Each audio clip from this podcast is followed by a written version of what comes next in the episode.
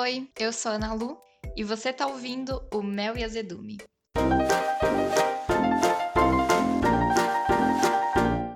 Esse podcast teve uma longa gestação, mas finalmente eu posso dizer que nasceu.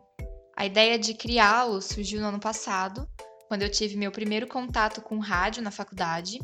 Eu curso jornalismo, estou no segundo ano de graduação pela Unesp e sou completamente apaixonada pelo que eu faço, eu não vou mentir.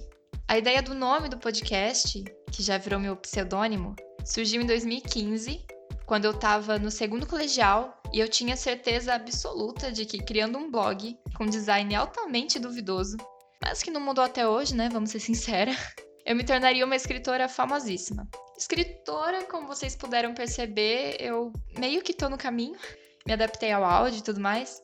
E quanto à ideia do famosíssima, produção, a gente pode pular essa parte aqui? Enfim, a certeza que eu tenho é que a pequena Nalu, de 7 anos, que ficava sentada em frente ao rádio, fingindo que era apresentadora e gravando em cima de várias fitas cassetes que até hoje minha mãe não conseguiu recuperar. Desculpa, mãe. Bom, essa Nalu estaria orgulhosa. Mel e azedume vem da contradição, do ser e não ser, da noção e da falta de noção. Um espaço plural para a gente fofocar, refletir e debater sobre inúmeros assuntos.